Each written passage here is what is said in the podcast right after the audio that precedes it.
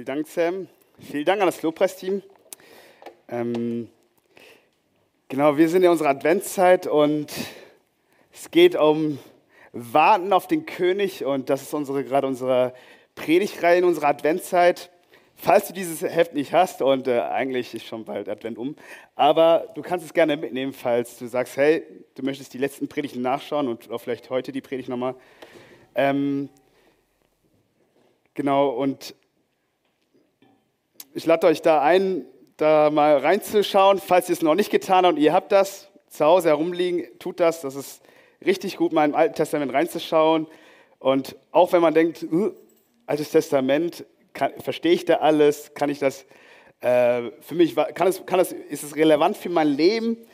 Ähm, ich würde sagen, da, ist, da sind so viele Schätze drin. Und äh, auch wenn es abenteuerlich ist. Und meine Frage beginnt heute, also gibt es eine Sache, die mich schon, die ich schon ein paar Mal erlebt habe in meinem Leben.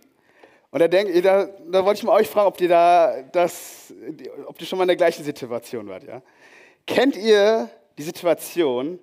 Also ihr seid dann unterwegs, kann sein, dass ihr irgendwo spazieren geht, kann sein, dass ihr irgendwo hin müsst und ihr seid mit Leuten unterwegs. Und dann kommt jemand auf die Idee, der mit euch unterwegs ist, sagt, ey Leute, ich kenne eine Abkürzung. Ja, ich kenne eine Abkürzung und, und man, man, man glaubt ihn und dann stellt man fest, das ist alles andere als eine Abkürzung. Ja, das ist eine, man hat eher am Ende des Tages eine komische Geschichte, die man, die man nachher erzählen kann. Ähm, wer kennt es? Er sagt, ey, Leute, ich kenne Abkürzung, dann war alles was, dann war es was anderes.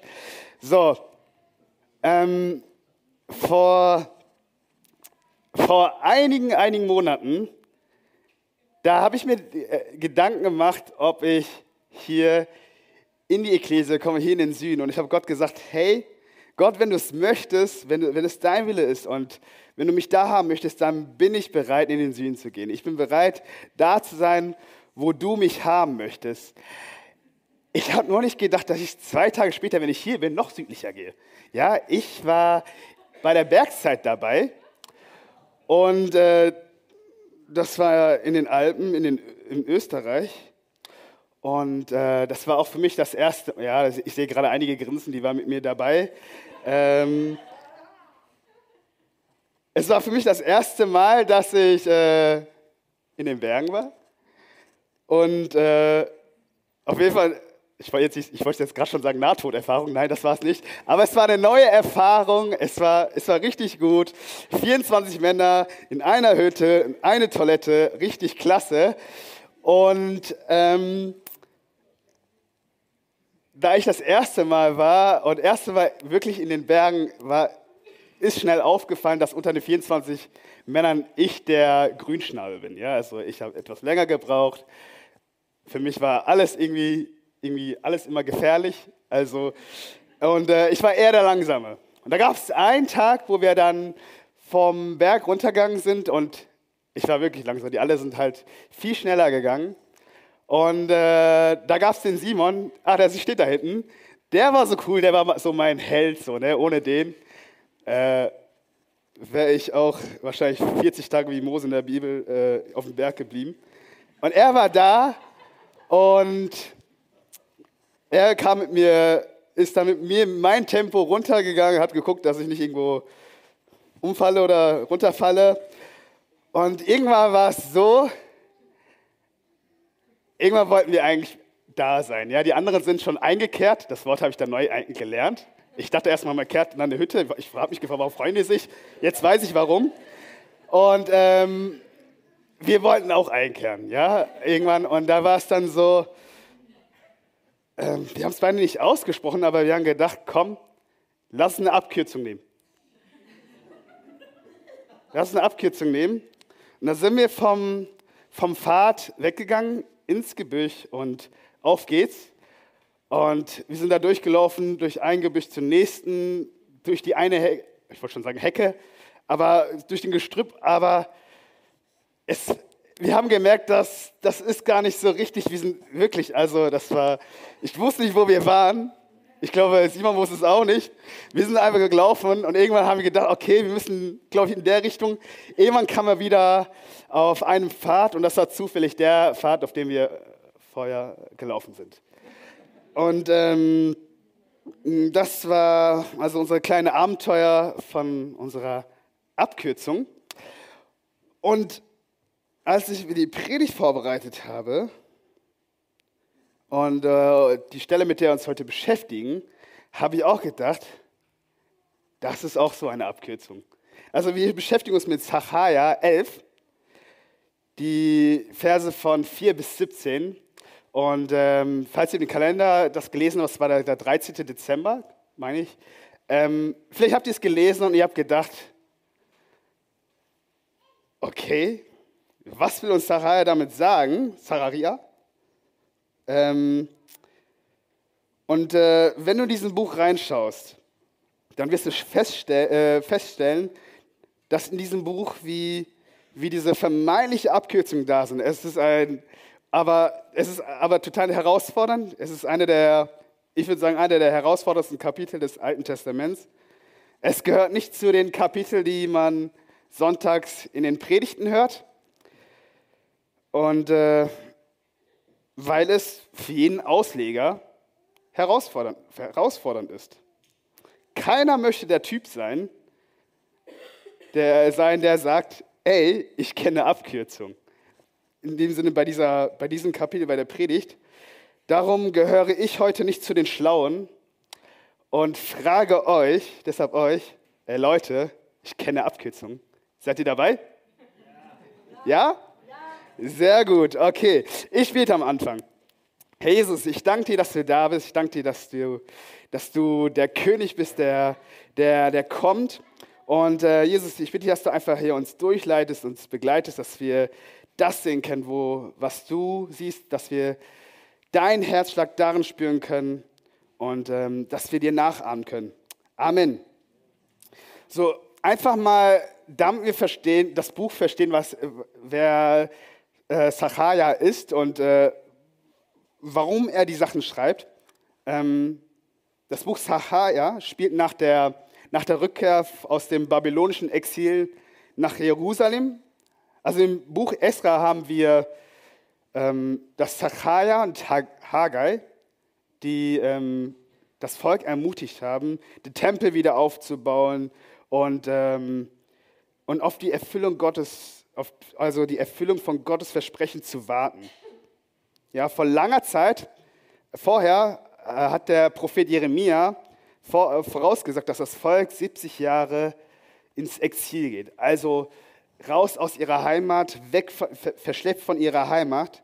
Danach würde Gott seine Gegenwart in einem neuen Tempel so wiederherstellen, sein, sein Königreich gründen und, und der Messias wird über alle Nationen regieren. Jetzt bei Zachariah ist es so, dass die, dass die 70 Jahre nun fast vorbei sind und die jüdischen Menschen kommen wieder in ihren Heimatland zurück. Aber das Leben zurück in eigene Land war hart. Und es schien, als würde es keine dieser Versprechungen, in die Bibel heißt es Verheißungen, aber ich sage mal Versprechungen, ähm, erfüllen. Und das Spannende ist, das spricht, total, das spricht auch jetzt total in unserer heutigen Zeit. Wenn wir jetzt die Ereignisse in Israel schauen, warum so viel Leid in Israel und auch warum so viel Leid in, in, in dem Gazastreifen passiert, seit 75 Jahren gibt es Israel. Und das ist ein Wunder. Hättest du vor 100 Jahren gesagt, der Staat Israel wieder da sein, alle hätten gedacht, das ist ja, kannst träumen weiter.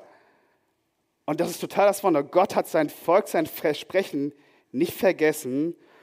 Und dennoch gibt es dort heute keinen kein wirklichen Frieden. Da kommt die Frage auf, kann einem die Frage aufkommen, was, warum passiert das alles? Hat Gott, sein, hat Gott sein Volk nicht versprochen, dass er ihnen eine eine Zukunft geben wird? Warum sind, warum, warum sind sie in dieser, in dieser Unruhe? Diese Frage hatten damals die Menschen bei Sacharja auch. Und Zachariah zeigt auf, weil sie, weil sie Gott abgelehnt haben, weil sie das Wort Gottes abgelehnt haben. Und letztlich wird es noch klarer, indem sie 500 Jahre später nach, nach, nach Zachariah Jesus als ihren Messias abgelehnt haben. Also sie haben Gott, sein, sein Wort und den Sohn Gottes, den Messias, abgelehnt. Dies hat dazu geführt, dass sie in dieser, in dieser, in dieser Unruhe leben, weil sie damals als auch heute Gott abgelehnt haben. Jetzt, jetzt versetzen wir uns mal in dieser Zeit von Zachariah, also circa 500 äh, Jahre vor Christus, und wir befinden uns in äh, Zachariah 11 und schauen uns den Grund an, warum Israel gelitten hat und heute noch leidet. Und wenn, wenn Zachariah heute Instagram hätte, dann würde er in seiner Beschreibung als Prophet und Priester vorstellen. Und Zachariah ist aus der, aus der babylonischen Gefangenschaft zurückgekehrt. Israel war 70 Jahre lang in babylonischen Gefangenschaft geraten und erst dann zurückgekommen, um diese, um diese Nation, um dieses Volk wiederherzustellen. Das war die Zeit, in der, die, in der er sein prophetisches Werk tat. Seine Botschaft war allgemein gesprochen eine Botschaft der Hoffnung. Eine Botschaft der, der Perspektive. Die Botschaft von Zachariah ist eine Botschaft des Trostes. Die Gefangenschaft ist vorbei. Die lange 70-jährige Strafe für die Verschleppung nach Babylon liegt hinter uns. Es ist Vergangenheit. Ihr seid zurück. Ihr baut wieder auf. Baut die Stadt wieder auf. Baut die Mauern wieder auf. Baut wieder den Tempel auf. Jetzt kommt gute und tröstende Worte. Die, die Botschaft Zacharias ist also eine Botschaft des Trostes und damit auch eine Botschaft der, der Erlösung. Und das zieht sich durch das ganze Buch. Ähm, ich will euch einmal ein paar Einblicke geben in oder einen Einblick geben. In Kapitel 9 heißt es zum Beispiel Vers, Vers 9, Freu dich, du Zionsstadt, jubel laut, ihr Leute von Jerusalem. Seht, euer König kommt zu euch. Er ist gerecht vor Gott und er bringt die Rettung. Er ist demütig und reitet auf ein Fohlen, dem männlichen Jungtier einer Eselin. Die Botschaft ist also eine Botschaft vom Kommen des Königs und der, und der Erlösung, also was total in unsere Adventszeit passt. Und das ist ein, das ist ein wunderbarer Trost für sein Volk, das sehr klein und sehr unbedeutend ist, nur der gerade der Gefangenschaft entkommen ist. Sie sind nichts in dem Vergleich zu der Größe, die sie einst mal waren oder einst, die man sie kannte, aber sie haben eine Zukunft. Und Kapitel 11 zeigt uns, warum Israel diese, diese Verheißung und diese Segnung des Heils vorenthalten wird, warum das Reich Gottes ja aufge, aufgeschoben wurde, warum diese Segnung des Reiches nicht ähm, empfangen konnten, dass Abraham versprochen wurde, dass, dass David versprochen wurde, dass den Propheten versprochen wurde. Und ähm, was bedeutet es für uns heute, wenn wir das jetzt hier lesen?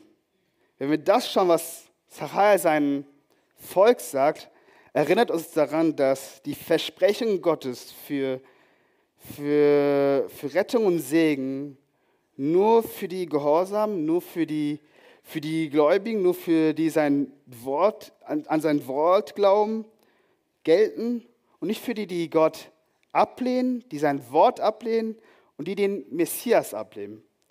Auch wenn das das Volk Israel ist. Und weißt du, weißt was, was wunderbar ist?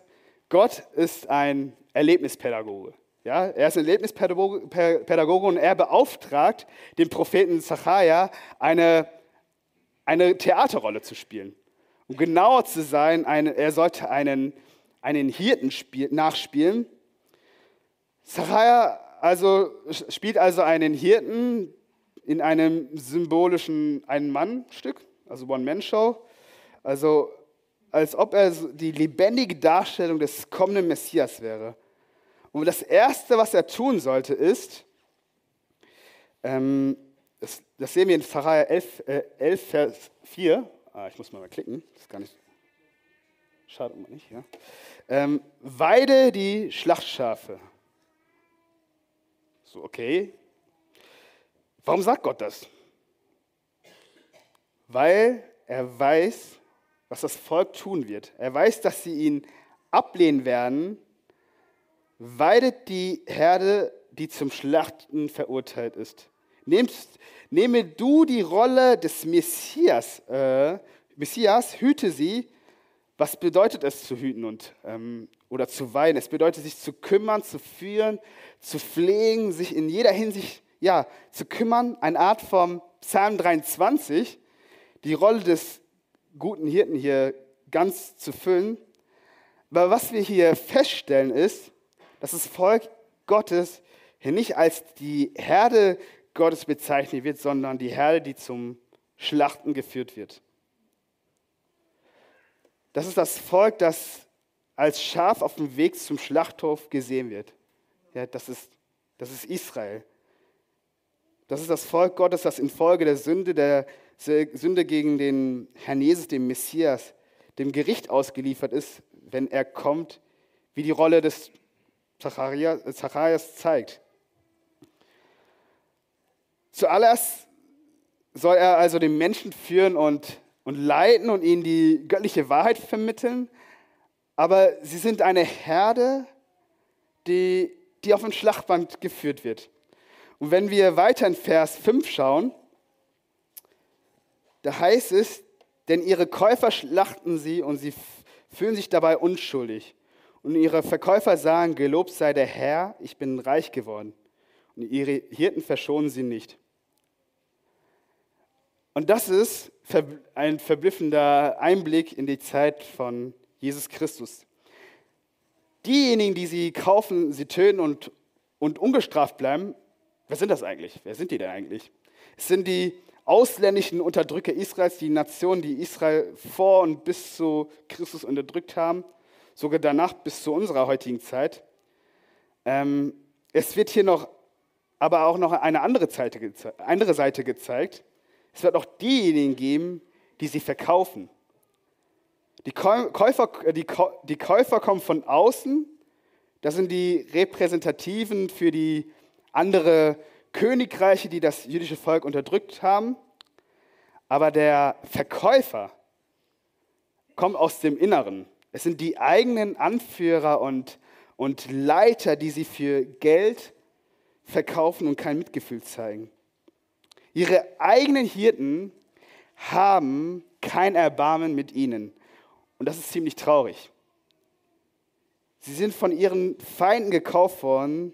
Sie wurden von ihren eigenen Leitern verkauft, die sogar stolz sind und sagen, Halleluja, ich bin reich geworden. Ich bin reich geworden, indem ich mein, indem ich mein Volk verkauft habe.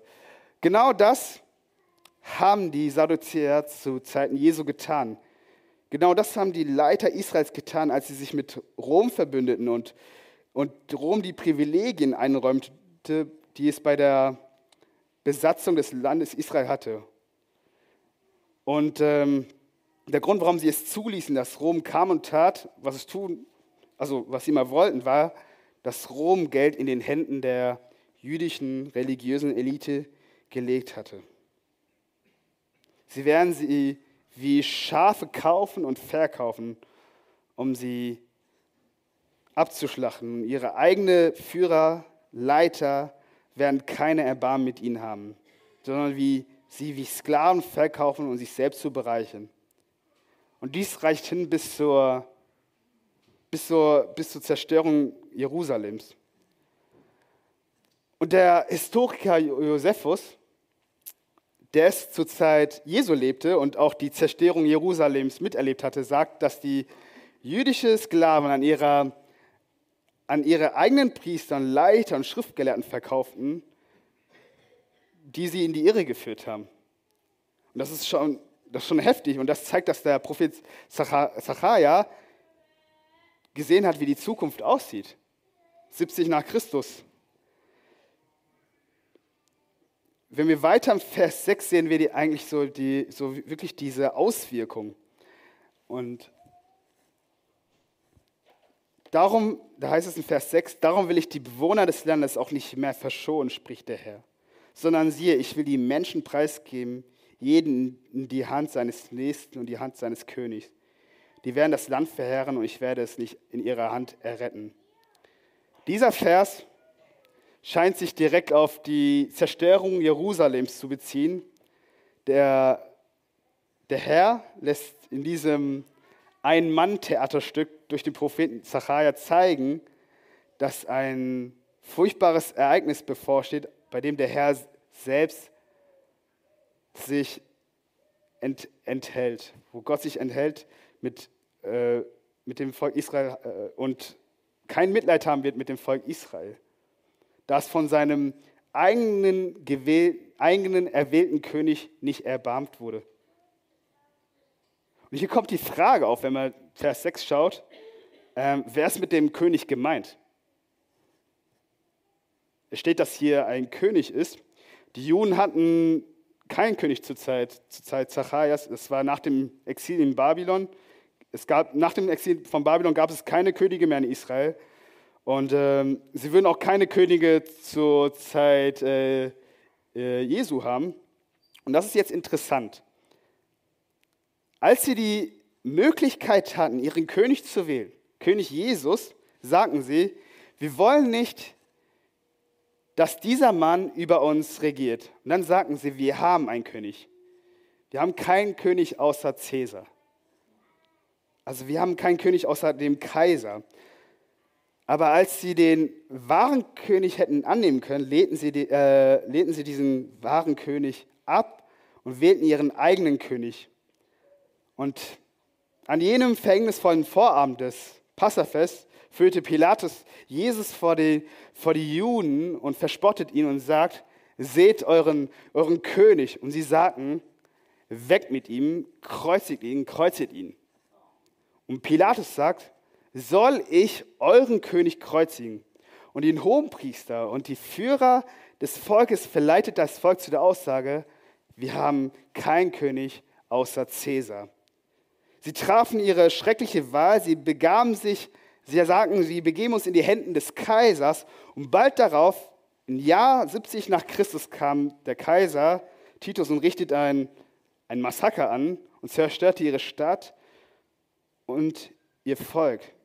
Sie beschlossen tatsächlich, Jesus zu töten, weil sie dachten, dass sie dadurch eine gute und vorteilhafte Position gegenüber den Römern haben. Das war, das war ihre Absicht. Und vielleicht erinnert ihr euch an das Ereignis, das im 11. Kapitel des Johannesevangeliums die Hohenpriester und die Pharisäer kamen zusammen und sie beraten über, über diesen Jesus aus Nazareth. Was tun wir hier? Dieser, dieser Mann vollbringt viele Wunder. Der heilt Kranke. Das ist ein Problem. So, wenn, wenn wir ihn so weitermachen lassen, werden alle Menschen an ihn an ihn glauben und die Römer werden kommen und unser Platz und unser Land einnehmen und wegnehmen. Es gefiel ihnen so, wie es war. Sie wollten die Römer dort haben, weil sie sich selbst an die Römer verkauft haben, um reich zu werden. Also töten sie ihren Messias, weil sie dachten, er wäre eine Bedrohung für den Rom und um die Römer zu besänftigen. Aber letztendlich war das römische Reich ihr Fallstrick. Und wenn wir das jetzt lesen, wenn wir, wenn wir, äh, wenn wir jetzt, jetzt Zachariah 11 lesen und dann schauen und dann ärgert uns diese Ungerechtigkeit, wenn Leiter so handeln. Es ärgert uns, wenn, wenn unsere Politiker so handeln. Wir haben uns geärgert, dass die Politiker ihre, ihre Maskendienst gemacht haben, durch Leid, durch den Leid vieler Profit haben möchten. Und wo wir sagen, ey, das ist eine Ungerechtigkeit, das kann doch nicht sein, dass Leiter, unsere Leiter das tun. Und wenn wir diese Stelle verstehen, was uns dieser Prophet Zachai uns darstellt, dann ärgern wir uns über diesen, über diesen König, über diese Könige, über diese geistlichen Leiter über, und über diese, über diese Priester, weil sie als korrupt und bösartig erweisen. Aber es gibt in deinem mein Leben Punkte, wo wir sagen, Jesus, eigentlich bist du der König, aber über diese Punkte solltest du nicht entscheiden. Ich möchte dir nicht meine Sorgen, ich möchte nicht dir meine Finanzen anvertrauen, sondern ich nehme es selber in die Hand oder ich denke, es gibt diese Person oder dieses Institut, wird für mich das Beste im Blick haben, denn denen muss ich gefallen. Gibt es in deinem Leben Punkte, wo du sagst, nein Jesus, da kann ich dir es nicht geben, der Preis ist zu hoch. Da möchte ich eigentlich keine Veränderung haben. Wer soll dich leiten? Wer soll dein Lebenskompass sein? Und das ist das Urteil, das Gott aus seiner, aus seiner Erlebnispädagogik verkündigt durch äh, Zachariah in einem One-Man-Show, wo er die Rolle des, des Messias spielt. Also Zachariah stellt die schlechten und bösen Hirten dar und zeigt, dass das Volk für sie entscheidet. Und wir springen jetzt zu Vers, Vers 12, wo es für uns klar wird, wie tief die Ablehnung gegenüber den, über, diesen, über diesen guten Hirten ist. Der gute Hirte, der wahre Hirte, sagt in Vers 12, der sagt in Vers 12, wenn es für dich äh, in Ordnung ist, ähm, dann gebe ich dir meinen Lohn, äh, gib mir meinen Lohn, bezahlt mich für meine Dienste, und nicht nur Geld, sondern, sondern Früchte wie Erlösung, Heiligkeit, Gottesfurcht, Hingabe, Liebe. Und äh, die Leute, wie werden, dein Lohn, wie werden deinen Lohn geben? Wie werden sie die geben? Er sagt, gebt mir meinen Lohn. Wenn nicht, ist auch, ist auch egal. Mit anderen Worten, wenn ihr es nicht wirklich, nicht wirklich wollt, dann tut es nicht. Okay, wir wollen es tun, aber also wogen sie, so schätzten ein, ja, die Nase stimmt, also 30 Silberstücke für, als Lohn, ja, das passt dem guten Hirten. Und das ist interessant. 30 Silberstücke. Wisst ihr, was das bedeutet? Die Einwohner Jerusalem sagten zu ihrem Messias, zu ihrem König, du bist so viel wert wie ein gewöhnlicher Mensch. Nein, e-, eher wie ein gewöhnlicher Sklave. Denn das war der Preis, für einen Sklaven. Das war, das, das war ein Schadenspreis für den Sklaven, ein, finden wir in den Mosebücher, wo, wenn ein Ochse einen Sklaven tötet, der Schadenersatz ist 30 Silberstücke. Sie bezeichneten ihren Messias, die, den guten Hirten, sahen sie ihn wie einen Sklaven. So tief war die Ablehnung. Und das ist ziemlich faszinierend, oder? Denn das ist genau das, was die Juden Judas für Jesus bezahlt haben. 30 Silberstücke. Und Gott sagt zu Zachariah, nimm diese, diese 30 Silber, Silberlinge in diesen, in diesen kleinen Drama, in seinem kleinen Theaterstück und wirf sie den Töpfern zu, zu diesem herrlichen Preis, mit dem, ich, äh, mit dem ich von ihnen geschätzt wurde. Das ist genau das, was mit, diesen, mit den 30 Silberstücken passiert ist. Sie bezahlten an Judas Judas kam zurück und warf das Geld im Haus des Herrn, weil er vor Schuldgefühlen es nicht ertragen konnte und dieses Geld dann letztendlich nicht annehmen wollte. Was für einen Wert hat Jesus für uns? Was für einen Wert hat Jesus für dich? Sind es auch 30 Silberstücke oder ist es ein anderer Preis? Das ist ein anderer Preis. Okay. Judas, einer der unbeliebtesten und zugleich der bekannteste Jünger Jesu. Also wenn ich in meiner früheren Schule, der, als ich in der früheren Schule war, und wenn man da gefragt hat, wer sind die Jünger Jesu, als erstes wurde immer Judas gesagt. Ja, das war auch so ein Begriff, wenn nur ein Synonym für Verräter. Das war so, wenn früher in der Klasse jemand Ende des Unterrichts dann den Lehrer auf oder bewusst erinnert hat, wie sieht das aus mit den Hausaufgaben, der wurde danach als Judas bezeichnet. So, so ne? Also der, der ist bekannt, man kennt den. Und ähm, aber, aber zugleich bringt er es auf den Punkt, wer Jesus eigentlich ist. Wenn Jesus nur ein guter Mann ist, nur ein guter Lehrer, selbst sogar nur ein guter Prophet, ja, selbst ein guter Prophet war, wäre komplett akzeptabel. Ja, er würde den Nobelpreis äh, gewinnen, Mormonen, Muslimen würden dann völlig klarkommen, sie würden sogar Jesus lieben. Hindus und Buddhisten würden sagen, ja, mit Jesus auch ganz happy. Ähm, solange er nur ein Lehrer war, der gute Weisheiten weitergegeben hat, dann ist Jesus voll okay. ja, dann ist er einer der coolsten Persönlichkeiten, alles klar. Aber ab dem Moment, wenn du diese, diese, diese Linie überquerst und sagst, dass Jesus mehr als ein Prophet ist, dass Jesus mehr als ein, ein Lehrer ist, dass er eventuell Gott höchstpersönlich ist, dass er Emmanuel ist, der Gott, der mit uns ist. Glaub mir, dann hast du auf einmal Menschen gegen dich, die mit der vorherigen Aussagen kein Problem hätten. Jesus ist auch heute noch sehr beliebt, aber es ist auch der Jesus, der fordert, dass wir unser Kreuz auf uns nehmen, der, der Leid verspricht, der sich nicht damit zufrieden, äh, zufrieden gibt, einer von vielen Optionen zu sein, sondern unsere Anbetung fordert. Die Wahrheit ist, dass wir Judas leicht verabscheuen, aber wir sind viel mehr wie der Verräter, als wir zugeben möchten. Wir sind zu leicht versucht, Jesus als Gefäß für unsere Bestrebungen zu nutzen, als den, als, als den Herrn unseres Lebens, der all unserer Anbetung und Lob würdig ist. Und wenn ich in mein Leben schaue, muss ich zugeben, dass ich dass ich Jesus für weit weniger als 30 Silberstücke verkauft habe.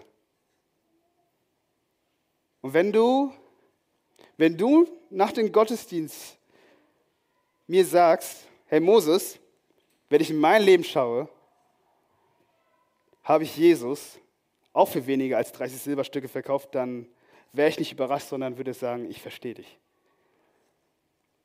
Der Prophet Zachariah erklärt, erinnert uns heute, dass wir wie Judas darin sind, dass, wir, dass auch wir Jesus immer und immer wieder verraten haben. Wir haben ihn für, für, für geringere Idole verkauft, aber wir müssen nicht das Schicksal von Judas erleiden. Judas hat sich am Ende erhängt. Er hat nicht verstanden, dass es bei unserem Herrn Jesus Christus einen, einen Ausweg gibt. Wisst ihr, dass es in der Ostergeschichte äh, zwei Personen gibt, die in ihrer Beziehung zu Jesus gescheitert sind? Es sind zwei Personen, die Jesus hinter, es sind zwei Personen, die Jesus hintergangen haben. Judas hat Jesus verraten und Petrus hat Jesus ähm, verleugnet. Beide haben total versagt, aber beide hatten in dieser Geschichte einen, ein unterschiedliches Ende. Judas hat sich selbst gerichtet und sich, und sich selbst umgebracht. Petrus kehrte um und begegnet die Gnade und die Liebe des Herrn Jesus Christus. Die erste Person, der die, die Kraft der Auferstehung, der Vergebung predigte, war, war Petrus, der am Pfingsten predigte, dass was er in dieser, in dieser Osterzeit erlebt und durchlebt hatte, ist eine Vorbereitung auf das, was er verkündigen wird am Pfingsten. Und seine Predigt war, kehrt um von euren Sünden weil er weiß, was es heißt, Vergebung von Sünden zu empfangen. Amen. Und 3000 Menschen haben ihr Leben diesen einen wahren Hirten namens Jesus Christus dann anvertraut. Das finden wir dann in der Apostelgeschichte. Und darum lade ich euch ein, lasst uns in dieser Adventszeit uns Psalm 23 nochmal wieder bewusst machen und bewusst sagen, dass der Herr mein Hirte ist. Amen. Ich bete zum Schluss.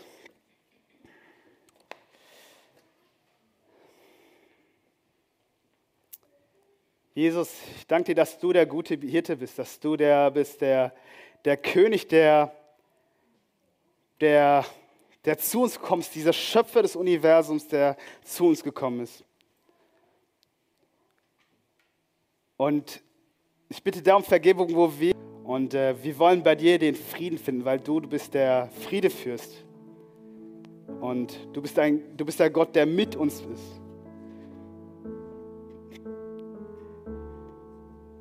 Jesus, wir wollen das vorbringen, wo wir sagen, das wollen wir dir nicht über die, da wo wir sagen, nee, Jesus, da wollen wir nicht, es dir nicht übergeben, das soll in meiner Hand liegen. Oder ich vertraue andere Sachen. Jesus, da wollen wir jetzt dir vertrauen, dir anvertrauen all, mit dem, all dem, was uns beschäftigt, was uns wichtig ist. das wollen wir dir geben, Jesus. Jesus, ich bitte einfach, dass du in dieser Adventszeit, in diesem ganzen Stress, in dem wir ja, unsere vermeintliche Abkürzung nutzen, ähm, dass du einfach da uns da begegnest. Dass wir da sehen und dass wir sehen und schmecken dürfen, wie ein, wie ein wunderbarer Hirt du bist. Danke, Jesus. Amen.